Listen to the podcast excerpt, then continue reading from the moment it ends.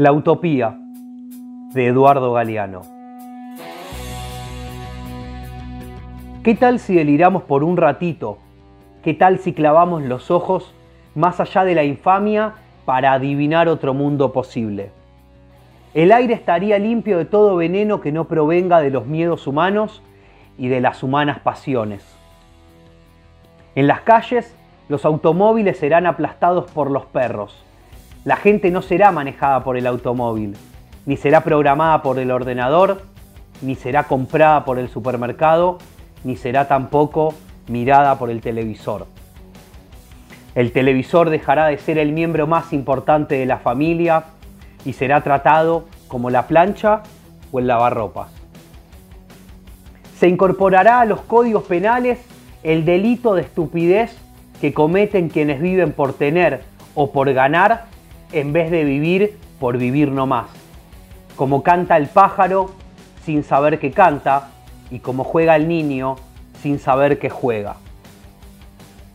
En ningún país irán presos los muchachos que se nieguen a cumplir el servicio, sino los que quieran cumplirlo. Nadie vivirá para trabajar, pero todos trabajaremos para vivir. Los economistas no llamarán nivel de vida al nivel de consumo, ni llamarán calidad de vida a la cantidad de cosas. Los cocineros no creerán que a las langostas les encanta que las hiervan vivas. Los historiadores no creerán que a los países les encanta ser invadidos. Los políticos no creerán que a los pobres les encanta comer promesas. La solemnidad se dejará de creer que es una virtud y nadie tomará en serio a nadie que no sea capaz de tomarse el pelo. La muerte y el dinero perderán sus mágicos poderes y ni por defunción ni por fortuna se convertirá el canalla en virtuoso caballero. La comida no será una mercancía, ni la comunicación un negocio, porque la comida y la comunicación son derechos humanos. Nadie morirá de hambre porque nadie morirá de indigestión.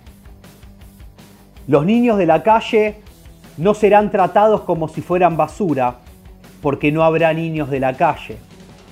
Los niños ricos no serán tratados como si fueran dinero porque no habrá niños ricos. La educación no será el privilegio de quienes puedan pagarla y la policía no será la maldición de quienes no puedan comprarla. La justicia y la libertad, hermanas y mesas condenadas a vivir separadas, volverán a juntarse bien pegaditas espalda contra espalda.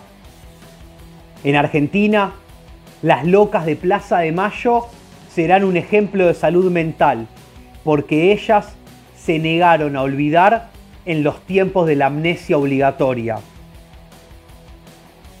La Santa Madre Iglesia corregirá algunas erratas de la tabla de Moisés y el sexto mandamiento ordenará festejar el cuerpo. La Iglesia dictará también otro mandamiento que se le había olvidado a Dios. Amarás a la naturaleza de la que formas parte.